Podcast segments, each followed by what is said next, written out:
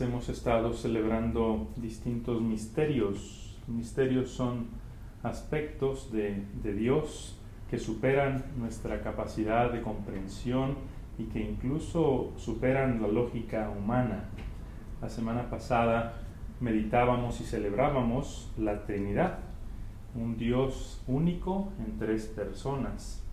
El jueves pasado celebrábamos Corpus Christi, la Eucaristía, el gran misterio del Dios eterno, infinito, que quiso quedarse en forma de pan y de vino para ser comido, algo que nuestra mente nunca alcanzará ni siquiera a atisbar.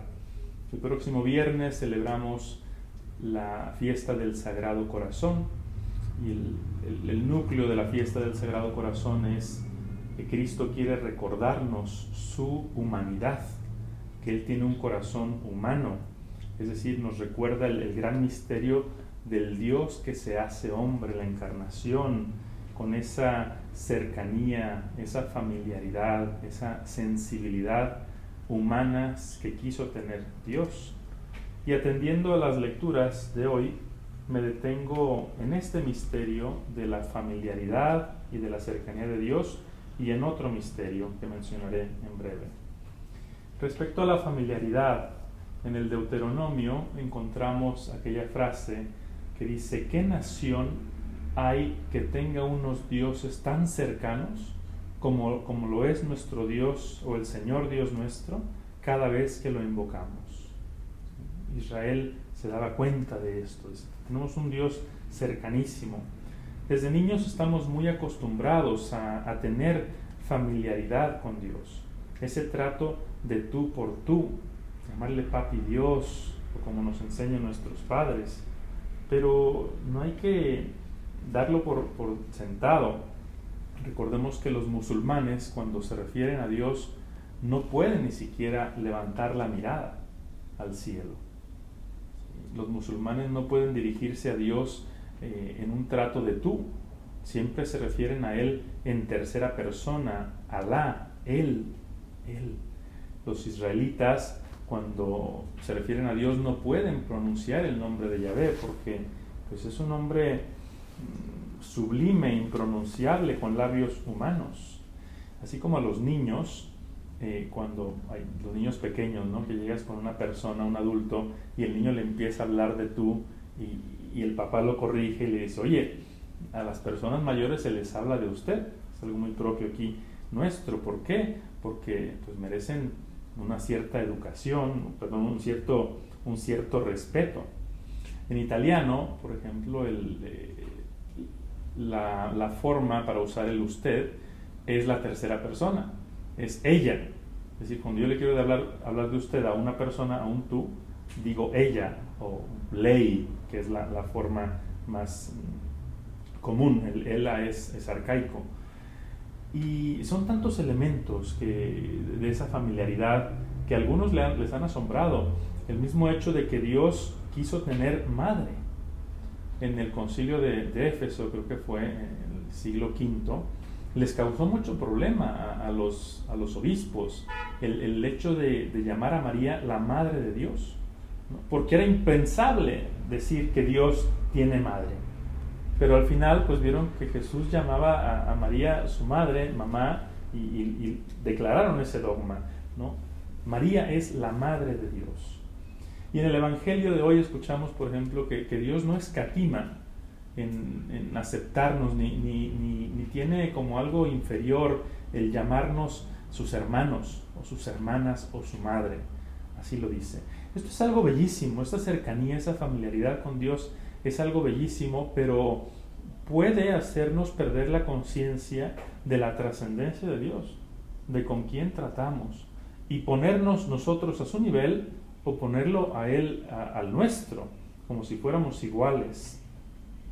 Y el segundo misterio en el que nos invita a reflexionar las lecturas de hoy es el hecho de que Dios haya creado, haya querido crear seres, dentro de, toda su obra maravillosa de la creación, seres eh, que compartieran su imagen y su semejanza, es decir, con inteligencia, con voluntad y con libertad.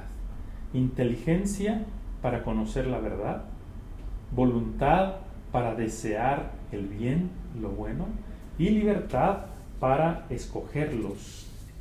Nosotros reconocemos y defendemos el gran valor de ser libres. Es algo a lo que aspiran todos los pueblos, de poder autodeterminarnos. El gran psicólogo eh, austriaco Viktor Frankl decía que así como en la costa este de los Estados Unidos hay una estatua de la libertad que todos conocemos, en la costa oeste debería existir una estatua de la responsabilidad que le haga contrapeso. Y de hecho me puse a buscar en internet y, creo que ya hay un proyecto para crear una estatua de la responsabilidad en alguna ciudad importante de la costa oeste. Entonces, la libertad es algo bellísimo, de donde emana nuestra dignidad de ser humanos. Pero la libertad conlleva esa responsabilidad. Me gusta mucho la palabra en inglés que no se traduce con una sola palabra en español, el accountability es decir, que estamos o somos sujetos a rendir cuentas de nuestros actos, del uso de nuestra libertad. Porque el precio de la libertad es el riesgo de elegir la mentira y el mal en lugar de la verdad y el bien. Y de hecho, eh, constantemente el hombre, y no solamente el hombre, sino tú y yo, elegimos la mentira y elegimos el mal despreciando toda evidencia. Ayer me decía mi mamá una frase pues de esa sabiduría popular, ¿no? Dice, a veces cambiamos el maíz por los olotes. Entonces tenemos que dar cuentas de esas decisiones que hacemos. Si estamos orgullosos de nuestra libertad, también tenemos que aceptar esa accountability. Y en la primera lectura del Génesis, eh, de hoy, que tomada del Génesis, encontramos estos, estos misterios expresados de una manera casi poética. No lo dice hoy, pero lo dice unos versos antes. Dice que Dios se paseaba en el jardín del Edén. Dios tenía esa cercanía con Adán y con Eva, con sus criaturas supremas. Y Dios busca a Adán. Adán ha usado mal de su libertad, ha escogido lo que estaba prohibido para él y pretende esconderse de Dios vanamente. Y Dios les hace a Adán y Eva tres preguntas profundísimas que yo creo que nos las hace a cada uno de nosotros. La primera es, ¿dónde estás? Y no es que Dios no encontrara a Adán, que estuviera escondido en una cueva o en un, debajo de un árbol. ¿Dónde estás existencialmente? ¿Dónde estás tú el día de hoy? Segunda pregunta, ¿acaso has comido del árbol que te prohibí comer? Es una interpelación directa. ¿Acaso has, comido del árbol que te prohibí comer? Y a Eva, ¿por qué has hecho esto? Es decir, dame cuenta de tus actos. Rinde cuenta.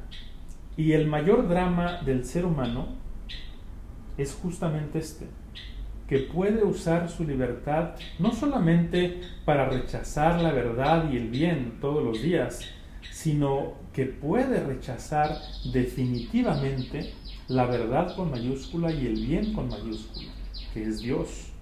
Eh, rechazarlos obstinadamente, obcecadamente. O sea que su inteligencia y su voluntad y su libertad pueden pervertirse al máximo de una manera que, no es comprensible, porque no tiene ninguna explicación. En el Evangelio escuchamos que a Jesús sus mismos parientes lo consideraban un loco. O sea, imagínense esa cercanía de Dios que se hace hombre y sus mismos parientes le dicen a Dios que es un loco, un desequilibrado.